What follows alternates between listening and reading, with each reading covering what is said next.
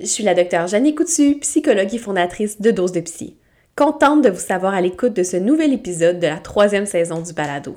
Merci à ceux et celles qui prennent le temps de partager les épisodes sur les réseaux sociaux. Merci également de nous transmettre vos commentaires ainsi que l'impact que le podcast a pour vous. L'équipe du balado peut être rejointe via l'adresse courriel dosedepsy.podcast à commercialgmail.com.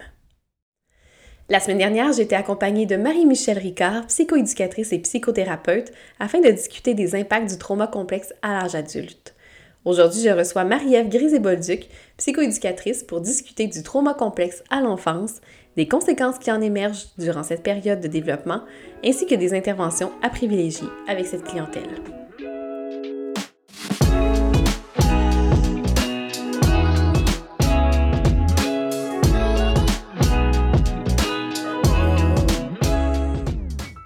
Marie-Ève Grisé-Bolduc détient une maîtrise en psychoéducation.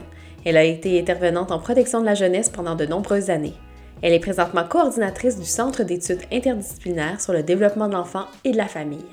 Elle est également autrice du livre 10 questions sur le trauma complexe des éditions Midi 30. Elle offre des conférences dans différents milieux de pratique, tant au Québec qu'en France. Marie-Ève est active sur les réseaux sociaux où elle partage ses connaissances dans le but de sensibiliser la population à la question des traumatismes psychologiques. Elle est donc la personne toute désignée pour discuter avec moi du trauma complexe à l'enfance.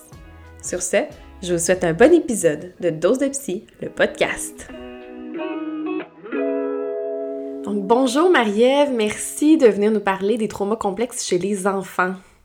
Bien, bonjour Jannick, ça me fait un grand plaisir. Donc, on va commencer par euh, une question euh, très simple. Euh, c'est quoi la prévalence du trauma complexe dans la population générale, mais aussi après chez les enfants qui sont dans les centres de jeunesse, par exemple? Hum, c'est une super bonne question qui est quand même un peu difficile à répondre dans le sens mm-hmm. où les différentes études qu'on va avoir vont parfois définir les traumas de différentes façons. Donc, on peut peut-être dire un approximatif. Là. On mm. pense qu'environ un tiers à deux tiers de la population générale euh, pour avoir vécu des traumatismes durant l'enfance, des traumatismes plus interpersonnels de type maltraitance. Si on pense à des populations en centre jeunesse, par exemple, ou plus précisément des adolescents en centre de réadaptation, alors, à ce moment-là, ça peut monter jusqu'à 100% Donc, il y a une mm-hmm. étude québécoise qui a été faite à ce sujet-là et 100% des adolescents qui étaient en centre jeunesse, en centre de réadaptation, avaient vécu des traumatismes interpersonnels de type maltraitance. Donc, c'est euh, les traumas, c'est prévalent, c'est euh, c'est en nombre élevé. Euh, donc, c'est important qu'on s'y adresse puis qu'on mm-hmm. s'intéresse à ça, en fait. Puis bon, euh, comme je parlais avec Marie-Michel, euh, il n'y a pas de définition du trauma complexe dans le DSM. Donc, c'est un peu les, définitions que les auteurs, les chercheurs en ont fait. Mais je pense qu'on peut distinguer quand même les traumas des traumas complexes. Donc, euh, c'est un tiers ou deux tiers des, personnes dans la population qui auraient un trauma complexe. Peut-être pas nécessairement un trauma complexe, mais qui ont vécu des événements traumatiques, mm-hmm. des, des, traumatismes interpersonnels durant l'enfance. Maintenant, trauma complexe, vu que comme c'est, pas un diagnostic, c'est pas les, les, définitions sont pas toujours les mêmes, c'est difficile à mm-hmm. dire, il n'y a pas vraiment de, de chiffres encore. Là. En plus, les populations auprès desquelles sont, ça peut être étudié sont, sont très diverses, là. donc c'est encore difficile de le dire. Je peux, peux malheureusement pas dire de chiffres. On, mm. est, on a plus des études sur la prévalence des événements traumatiques mm. plutôt que le trauma complexe là, de façon plus générale. Donc, ça va demander qu'on, que le DSM inclut le trauma complexe pour éventuellement faire des études qui vont permettre euh, d'un petit peu plus établir une prévalence approximative. Oui, puis euh, en fait, il y a des experts, des cliniciens dans le domaine qui ont voulu inclure un diagnostic euh, de type mm. trauma complexe euh, quand il y a eu la révision là, du DSM-4, donc quand on a voulu sortir le DSM-5. Malheureusement, ben, ça n'a pas été inclus. Euh, le, mm. DSM disait qu'il n'y avait pas encore de preuves suffisantes, que ce n'était pas encore étayé assez sur le plan empirique, donc ça n'a pas été inclus. Toutefois, il y a plusieurs cliniciens experts qui militent encore pour l'inclusion de ce diagnostic-là mm-hmm. au DSM. Et si on pense plus à la CIM, la classification internationale des maladies, qui est de, de l'Organisation mondiale de la santé, eux ont inclus un diagnostic de type trauma complexe euh, à leur ouvrage de classification. On appelle ça le trouble de stress post-traumatique complexe mm-hmm. et euh, c'est inclus officiellement. Donc, la CIM 11, là, euh, mm-hmm. elle est sortie plus officiellement en 2022 et, c'est inclus à, cette, à cet ouvrage de classification-là qui est un petit peu moins utilisé sous Canada, mais peut-être plus en Europe. Là. OK, donc on peut peut-être penser que le DSM va éventuellement suivre la vague, vu qu'il y a quand même beaucoup de ressemblances entre les deux euh, manuels. Peut-être, qui sait. on espère en tout cas. Euh, j'aimerais ça qu'on se penche un petit peu sur les impacts spécifiques euh, du trauma complexe chez les enfants adolescents.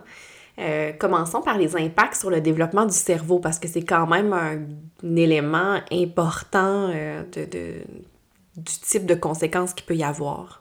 Absolument. Mais en fait, on pense que les impacts possibles des traumas sur le cerveau, ça peut contribuer à l'émergence de, d'autres types de difficultés, que ce soit des difficultés émotionnelles, comportementales, interpersonnelles, scolaires, professionnelles. Donc, c'est vraiment important de parler des possibles impacts des traumas sur le cerveau.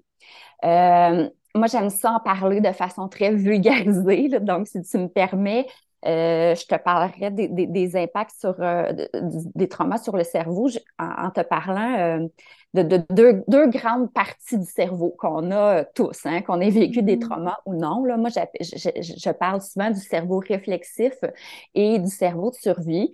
Puis, en fait, là, le, le cerveau réflexif, c'est situé dans notre cortex préfrontal, donc dans les régions plus hautes du cerveau c'est la partie du cerveau qui nous permet d'apprendre, de réfléchir, d'opérer des choix qui vont être conscients. Donc, c'est comme notre poste de commandement, là, puis c'est le siège mm-hmm. des fonctions exécutives qui sont super importantes. Hein. Les fonctions exécutives nous permettent d'analyser, d'organiser, de planifier, d'inhiber nos réponses émotionnelles, comportementales. Donc, ils nous servent à une foule de choses dans le quotidien. Et euh, notre cerveau de survie, lui, il est davantage dans les régions basses de notre cerveau. Et quand on est confronté à un danger, à un stresseur, à une menace, ben, mm. cette partie-là du cerveau est enclenchée. Hein. Et là, notre cerveau réflexif, lui, va s'éteindre. Et là, notre cerveau de survie, lui, il fonctionne comme un système d'alarme, en quelque sorte. Donc, il va envoyer un signal à notre corps et pour qu'il se mette en alerte. Il va libérer plein d'hormones de stress, puis euh, il va, va, nous permettre de, de, de, se protéger face au danger, à la menace. Et euh, euh, en fait, sans même, le temps, sans même avoir le, temps d'en prendre conscience, quand on est confronté à un danger, une menace, mm-hmm. notre cerveau de survie va prendre le contrôle. Hein? Et euh, il va enclencher différentes réactions dans notre corps. Soit on, parle souvent en anglais le fight, flight, freeze, là, donc en français le combat, la fuite, l'immobilisation ou la soumission. Donc, ces quatre réactions-là sont vraiment hors de notre contrôle, puis nous permettent d'assurer notre survie en quelque sorte. Puis, quand on est exposé à des traumatismes interpersonnels comme la maltraitance, ben, c'est d'être exposé à de multiples dangers Hein? Et ces traumatismes-là, malheureusement, sont souvent chroniques, répétés. Donc, le cerveau de survie des jeunes va souvent être allumé et leur mm-hmm. cerveau réflexif, lui, va être plus souvent éteint, malheureusement. Et ça, ça peut avoir plusieurs conséquences. Donc, par exemple, le cerveau pourrait avoir de la difficulté à faire la différence entre un vrai danger et une situation euh, ordinaire, si on peut dire. Donc, c'est comme si, euh, même face à, une absence de danger, les jeunes peuvent réagir comme s'il y avait un danger. Ensuite, euh, quand on est exposé trop souvent à des dangers, à des traumatismes, ben, notre cerveau de survie peut rester allumé trop longtemps, même mm. s'il n'y a plus de danger. c'est sûr que ça va impacter beaucoup les comportements des jeunes. Puis au contraire, il y a des jeunes que leur cerveau va comme finir par s'essouffler il, il, à force d'être tout le temps dans un, dans un état de, de mobilisation, ben, le système va finir par s'essouffler. Le système d'alarme va être moins efficace. Les jeunes peuvent sembler amorphes, peuvent sembler peu conscients des dangers. Donc, c'est comme si là, leur cerveau de survie, il s'allumait plus. Donc, il peut mm-hmm. avoir vraiment différentes euh, euh, conséquences à, à cette suractivation-là du cerveau de survie, mais ce qu'il ne faut pas oublier, c'est que j'ai dit que quand le cerveau de survie est éteint, euh, il est allumé, pardon, le cerveau réflexif, lui, il s'éteint. Mm-hmm. Donc, euh, les jeunes peuvent avoir plus de difficultés à avoir accès à leurs fonctions exécutives. Et euh, surtout que les fonctions exécutives, en anglais, on dit use it or lose it. Donc, il faut les utiliser pour qu'elles se développent. Donc là, ça peut expliquer pourquoi les jeunes qui ont vécu des traumas peuvent avoir de la difficulté à réaliser plein de tâches mentales puis de comportements qui sont liés aux fonctions exécutives que ce soit les capacités d'inhibition qui vont être moindres, euh, que, tant sur le plan comportemental qu'émotionnel, mais aussi tout mm-hmm. ce qui est la planification, l'analyse, initier des tâches, toutes des choses qui sont très utiles dans le contexte scolaire, dans le contexte professionnel, dans le contexte des relations aussi. Donc, mm-hmm. ça a une multiple, de multiples impacts euh, sur le cerveau, le fait d'avoir vécu là, des traumatismes. Oui, puis euh, tu parlais de façon imagée. Je sais pas si euh, tu as lu le livre Le cerveau de votre enfant. Euh, il y a quand même, dans, dans ce livre-là, il explique que c'est comme si le cerveau d'en haut et le cerveau d'en bas, pour, pour la plupart des gens, il y a comme un escalier qui les relie, mais qu'à un moment donné, si notre, notre on est envahi d'émotions, c'est comme si on n'avait plus accès, l'escalier était comme brisé, là, donc on peut plus monter à l'étage. Exact, et c'est comme si les deux parties du cerveau travaillaient plus main dans la main. Donc, il faut mm-hmm. rétablir la communication entre les deux cerveaux. Donc, euh, remettre l'escalier en marche. c'est ça, exactement. Euh, puis bon, on a parlé avec Marie-Michel des impacts qu'on peut, euh, ben, des impacts généraux qu'on peut retrouver chez les adultes qui ont vécu des traumas complexes durant l'enfance. Est-ce qu'il y a des particularités aux impacts chez les enfants adolescents dont tu pourrais nous parler? Euh, il y en a plusieurs. Je pourrais peut-être vous parler beaucoup ben, au niveau du concept de soi puis d'identité. Mm-hmm. il, y a, de multiples impacts aussi. Donc, les jeunes qui ont vécu des traumas peuvent intérioriser une vision très négative d'eux-mêmes mm. en raison, en quelque sorte, du regard qui a été posé sur eux par des adultes qui vont avoir été abusifs, négligents. Mm-hmm. Donc, ils peuvent se percevoir comme étant nuls, endommagés, sans valeur, indignes d'être aimés, sans intérêt, et peuvent aussi avoir tendance à croire qu'ils sont foncièrement mauvais. Parce que c'est un mm-hmm. peu la seule raison que leur esprit mature a trouvé pour comprendre pourquoi ils ont été victimes de mauvais traitements. Donc, ils peuvent penser qu'ils méritent ce qui leur est arrivé, ils peuvent se sentir honteux euh, ou même coupables des expériences traumatiques qu'ils ont mm-hmm. vécues. Puis, euh, ils peuvent percevoir le monde comme étant dangereux. Donc, ça va limiter souvent l'exploration qu'ils vont faire de ce monde-là. Et ça va diminuer les opportunités qu'ils vont avoir de vivre des, nouvelles expériences, alors que ces nouvelles expériences-là, elles nous permettent de définir ce qu'on aime, ce qu'on aime moins, notre, identité là, de façon plus générale. Donc, euh, ça va nuire au développement de l'identité euh, des jeunes. Donc, ça, c'est quelque chose qui peut ressortir beaucoup chez les jeunes qui mmh. vivent des, des traumatismes interpersonnels de façon chronique, de façon répétée. Quelque chose qu'on parle peut-être un peu moins aussi, là, euh, parce qu'on parle souvent des impacts sur le plan comportemental, sur le plan euh, psychosocial, disons, là, mais mm-hmm. euh, on parle peut-être un peu moins aussi des impacts sur le plan de la santé physique. Puis ça, c'est mm-hmm. important de, de, de, de, s'éduquer, je dirais, là, sur, sur ça on dit que le, cumul de traumatismes puis d'expériences de, vie adverse durant l'enfance, c'est associé à un risque accru de, souffrir de différents troubles de santé physique à l'âge adulte. Donc, on pense, par exemple, à l'obésité, au cancer, à la fibromyalgie, des douleurs chroniques, des problèmes digestifs, etc., etc. Euh, donc, on pense qu'un développement du cerveau qui est perturbé, bien, ça va mener à des difficultés sur le plan social, sur le plan cognitif, sur le plan émotionnel, qui, eux, peuvent favoriser l'adoption de comportements qui sont à risque sur le plan de la mm-hmm. santé. Donc, ça peut contribuer au développement de problèmes de santé, voire même un décès prématuré. Donc, c'est là qu'on voit toute l'étendue des impacts des traumatismes. Puis, c'est là qu'on voit que c'est carrément un problème de santé publique. Donc, mmh. c'est vraiment important qu'on s'éduque sur les traumas puis sur leurs conséquences. Mais là, je mmh. parle de, conséquences et comment c'est, ça peut être négatif, les impacts des traumas sur, euh, sur le développement des jeunes. Mais il ne faut pas oublier qu'il y a de l'espoir, dans le mmh. sens où euh, Là, je parlais beaucoup du cerveau, hein, mais le cerveau, c'est un peu comme une pâte à modeler. Donc, euh, on, parle souvent de plasticité cérébrale. Donc, euh, vu que le cerveau, il est plastique, il est comme une pâte à modeler, ben c'est sûr que vivre des événements adverses, des traumatismes, ça va avoir un impact sur le mm-hmm. cerveau.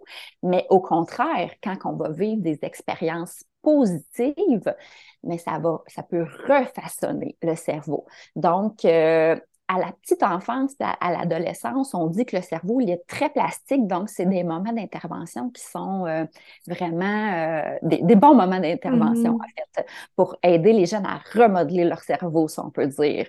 Donc, il y a de l'espoir malgré toutes les choses moins intéressantes que je viens de dire sur les mm. conséquences. Là. Donc, c'est pas juste du négatif, si on peut dire. Il y a de l'espoir je continue à, penser à des conséquences que j'ai, ben, des études sur des conséquences que j'ai déjà euh, lues aussi, euh, qui ont été faites sur les adultes, mais je, viens d'y penser, puis euh, je me suis dit que j'en avais pas parlé avec Marie-Michel, mais tu pourrais me dire si tu as vu d'autres études qui vont dans ce sens-là.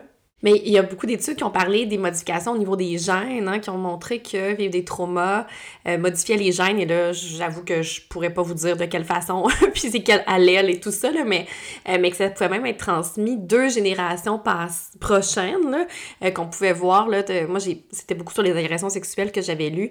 Et les, les petits-enfants de grand-mère qui avaient vécu des agressions sexuelles, on pouvait voir dans leur gène la modification qui était, qui était rester finalement, euh, alors qu'eux n'avaient pas vécu d'agression euh, sexuelle. C'est quand même impressionnant cet effet-là. J'avais vu aussi une étude euh, de, cerveau de femmes adultes qui avaient vécu plusieurs agressions sexuelles. Puis on pouvait voir vraiment une modification au niveau du cortex sensorimoteur, là, où est-ce que euh, la, partie des organes génitaux et tout ça euh, était diminuée, euh, en fait. donc, ce qui pouvait expliquer à certains moments l'hypersexualisation ou l'hyposexualisation suite à ce genre d'agression de, de, fréquente-là. Bref, des, des études qui qui dit à quel point c'est pas banal là, de vivre ce genre de, de trauma-là, que c'est oui, on peut voir des conséquences à l'extérieur, mais on peut comprendre à quel point tout le corps s'est modifié et s'est façonné à travers les, les traumas. Euh, je sais pas si, euh, si ça fait partie des études que tu as déjà vues et tout ça. Euh, c'est vraiment pas ma spécialité, là, la transmission intergénérationnelle des traumas, mais c'est quand même quelque chose là, qui, qui m'intéresse. Euh, alors oui, même en l'absence de reproduction de comportements maltraitants d'une génération à l'autre, on peut mm-hmm. voir des impacts. Donc, euh, c'est fascinant, en fait, de, de, de, de mm-hmm constater ça. On pense, par exemple, euh, par exemple, une femme enceinte, euh, si elle sécrète beaucoup euh, d'hormones de, de, stress comme le cortisol, on sait que ça peut passer à travers la barrière mm-hmm. placentaire et ça peut impacter le développement du cerveau du fœtus, donc au niveau du cortex préfrontal, peut avoir des atteintes. Donc, on, en a parlé tantôt du cortex préfrontal comme assez mm-hmm. important, les fonctions exécutives et tout ça.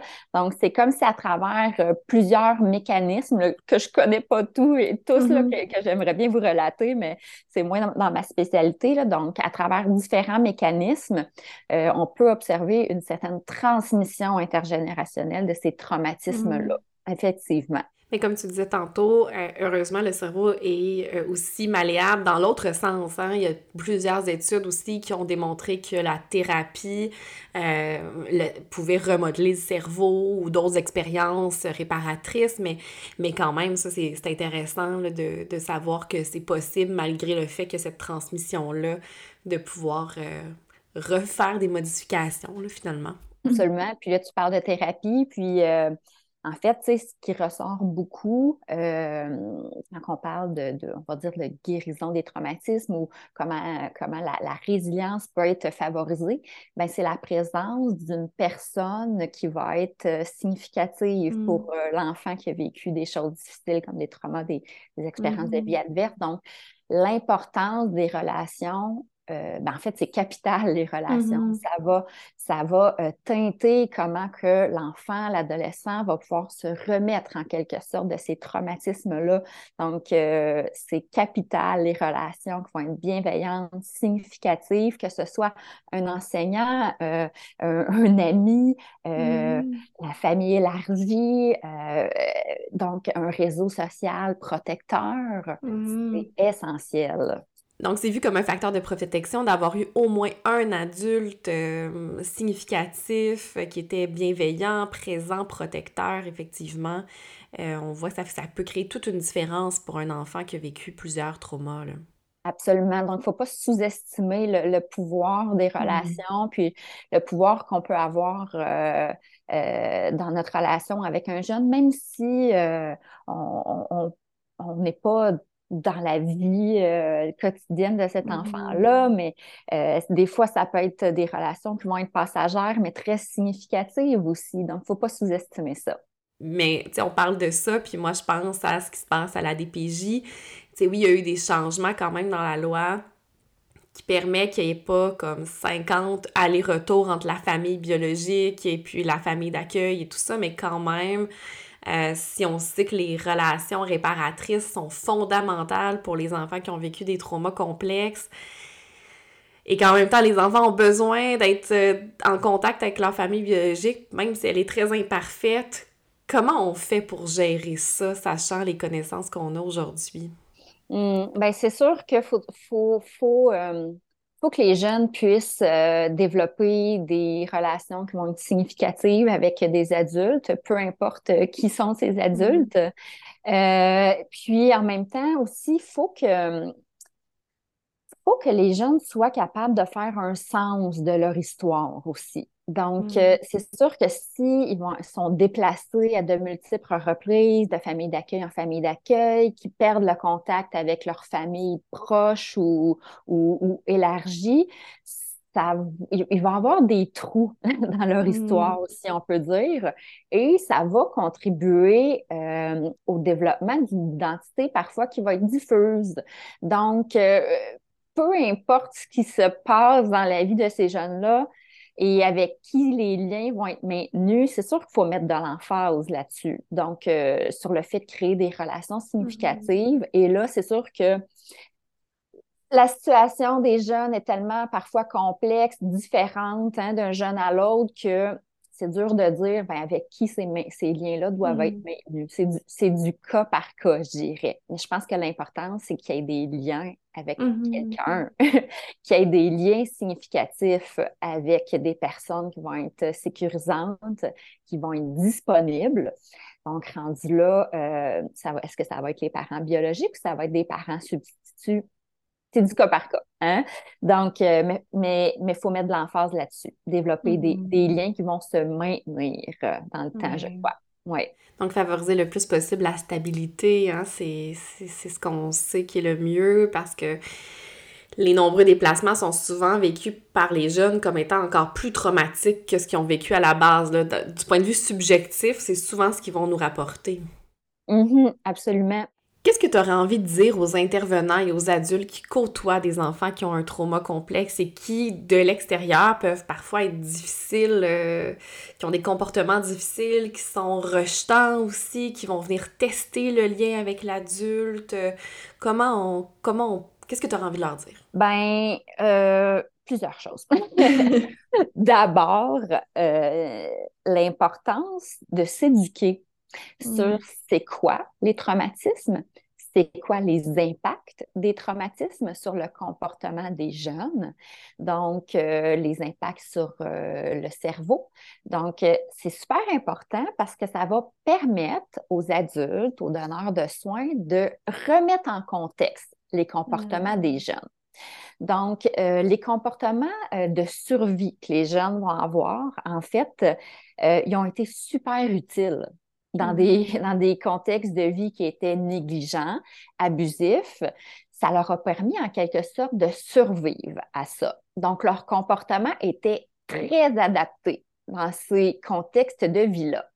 Maintenant, quand ils sont euh, dans des contextes où euh, ils vont être en sécurité, les, jeunes, par exemple à l'école, euh, que ce soit dans un autre milieu de vie, bien là, c'est sûr que leurs comportements vont sembler inadaptés. Hein, parce qu'il n'y aura plus nécessairement présence de menaces et de dangers dans mmh l'environnement. Par contre, ces comportements-là sont solidement enracinés dans euh, le, mode comportemental des, jeunes. Donc, ils vont continuer à se reproduire.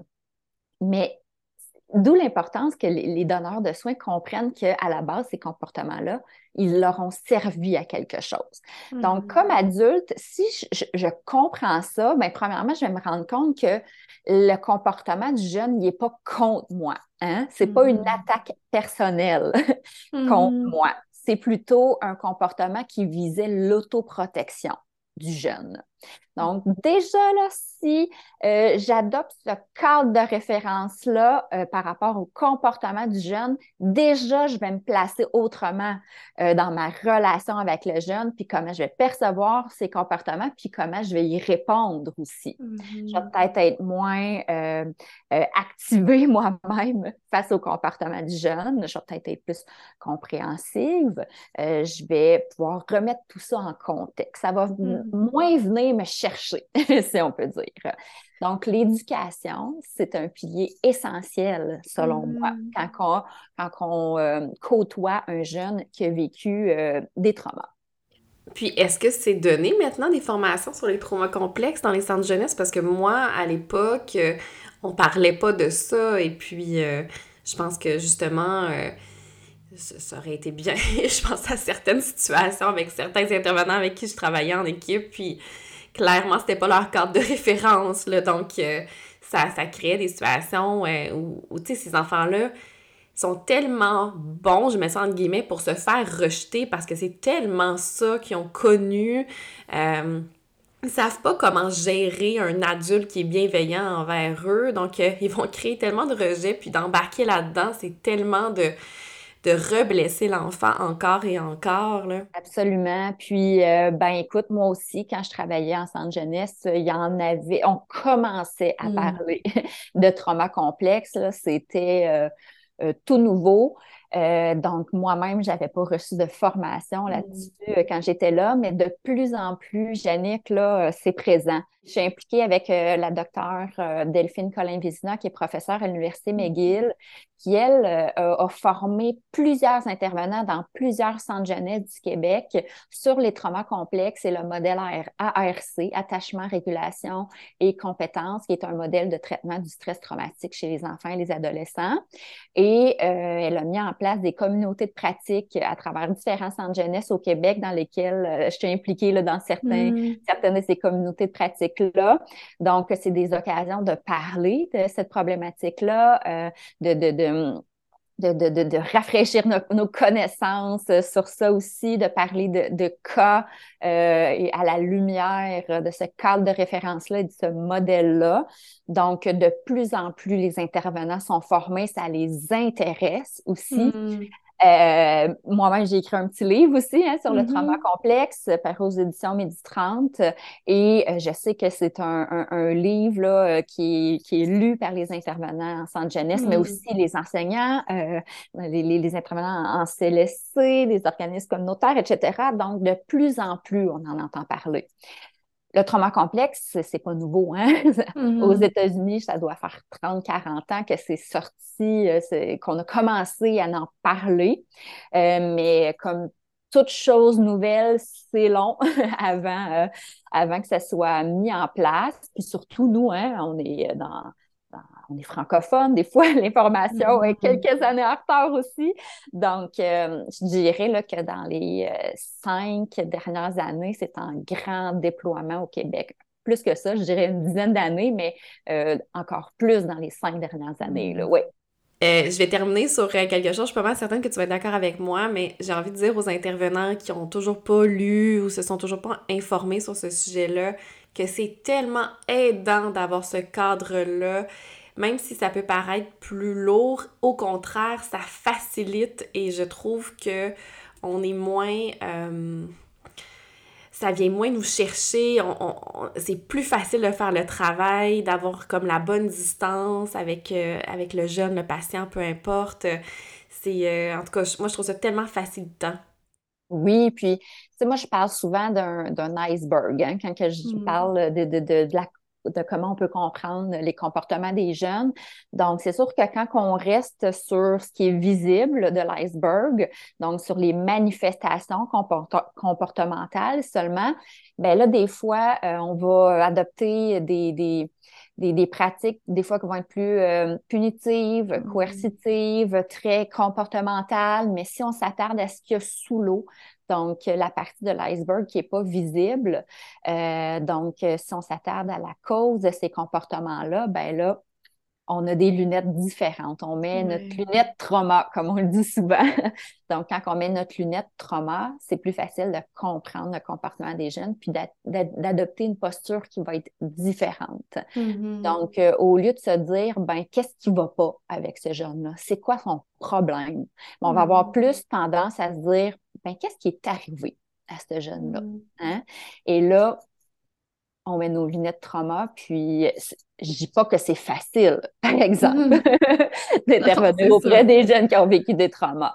Mais déjà, quand on a une, une autre posture, on, ça, va déjà mieux, puis on comprend mieux, puis ça vient moins nous chercher, comme tu disais. Oui. Mm-hmm. Oui, d'arriver à se dire, euh, mon Dieu, à quel point il a souffert cet enfant, cet ado, cet adulte pour réagir de cette façon-là. Je vais aller me reconnecter à ce que je sais de son histoire de souffrance. Puis là, ben, ça aide effectivement à à être assez dégagé pour faire une intervention dont la personne a besoin finalement. Effectivement. Puis tu sais, il faut se souvenir aussi que nous autres aussi, on a un cerveau de survie qui mm. réagit à plein de choses. Donc, euh, l'importance de, euh, de se réguler, nous, comme adultes, mm. avant d'intervenir auprès des jeunes. faut pas l'oublier, ça. Donc, mm. euh, des fois, de prendre un petit pas de recul avant d'intervenir, ça peut être utile prendre soin de soi. Je sais que c'est pas toujours facile mm-hmm. euh, de, prendre soin de soi, mais aussi de cultiver une, euh, culture organisationnelle qui va prendre soin de ses employés aussi. C'est important euh, pour, pour, être plus disponible aux mm-hmm. jeunes. Donc, quand on est plus régulé face à eux, ben ça va les amener aussi à se réguler eux-mêmes. Donc, on va comme être dans une posture de co-régulation, si on peut dire. Donc, ça aussi, c'est une, une, intervention qui n'est pas négligeable. Absolument, parce que si on arrive devant un enfant qui a vécu un trauma et qu'on est en colère, mais même si on veut pas le démontrer, il reste que le cerveau de l'enfant qui est tellement comme hyper sensible à ça va le capter. Et là, nécessairement, son cerveau, lui, va s'en aller dans le, mode survie. Effectivement, c'est comme des petites éponges, ces mm-hmm. enfants-là. Ils voient tout, ils sentent tout, sont Les adultes aussi. oui. oui, ces adultes-là aussi, parce que leur cerveau hyper vigilant a été nécessaire pour passer à travers ces, ces traumas-là. Donc, effectivement, ils captent des choses sans être nécessairement conscients qu'ils les captent, d'où l'importance d'effectivement être assez dégagé en prenant soin de nous pour pouvoir euh, faire une intervention qui va être euh, réparatrice. Absolument, oui, c'est ça. Mais merci beaucoup pour ce complément d'informations sur le trauma complexe, particulièrement chez les enfants adolescents. Euh, c'était super intéressant. Ben merci Jannick de m'avoir reçu. C'est très apprécié.